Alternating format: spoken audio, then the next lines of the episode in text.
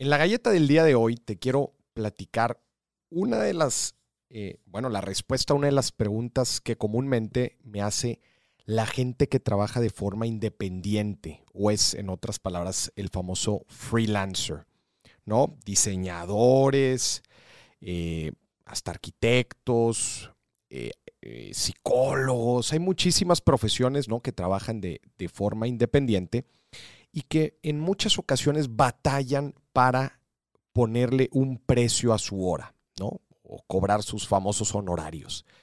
Y, bueno, desde luego que la teoría del pricing, ¿no? Para poner precios, desde luego que contempla diferentes factores, ¿no? variables, entre ellas el mismo mercado. Sería algo ilógico, ¿no? Cobrar, poner un precio, ¿no? Por tu hora, imagínate.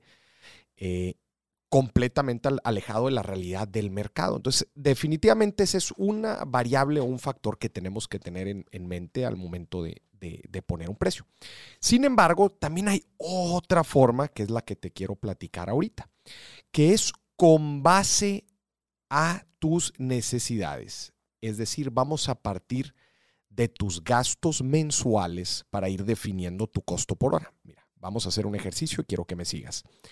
El paso número uno es justamente definir cuáles son nuestros gastos mensuales. Ponle un número, ¿no? Y trata de considerar aquí tus gastos fijos.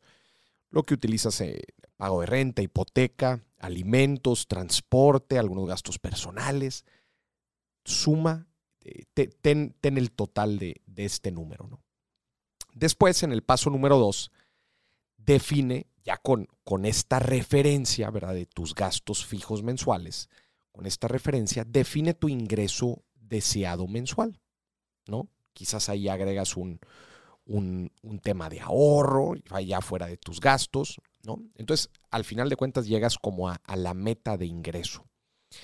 Este mismo monto lo divides entre 20 días, ¿no? Que son los 20 días laborales, ¿no? De lunes a viernes, que normalmente tiene un mes.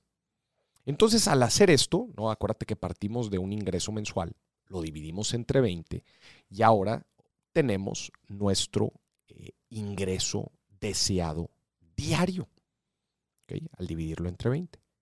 Y después este mismo monto, ya que tenemos el, el ingreso deseado diario, ahora lo dividimos entre 8, ¿no? que es eh, una jornada laboral tradicional, 8 horas. Entonces dividimos nuestro ingreso deseado diario entre 8 para sacar nuestro ingreso deseado por hora. O en otras palabras, tu costo por hora. Y después cuando te contraten para algún proyecto, porque normalmente los freelancers suelen eh, manejarse por proyectos, imagínate programadores, otra vez diseñadores gráficos, se cotiza por proyecto. ¿no? Y normalmente eh, cuando te cotizan, ¿no?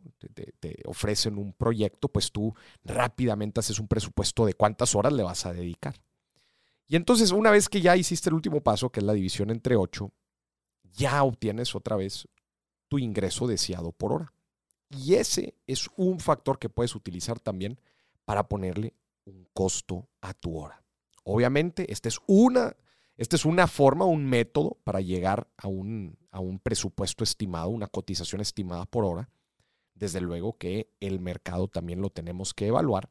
Pero cuando vas juntando varios métodos de pricing, es cuando puedes llegar tú a una, a una negociación o a, una, eh, pues a, a llegar a definir en qué rango podría estar tu costo por hora. Y obviamente, pues cuando lo visualizamos desde nuestros gastos mensuales y nuestro ingreso deseado, pues nos da mucho más claridad de cómo podemos ir, eh, de cómo podemos ir priceando cada uno de nuestros proyectos. Entonces, aplica este método para visualizar y tener una mejor, eh, una mejor opinión al momento de cotizar tu hora.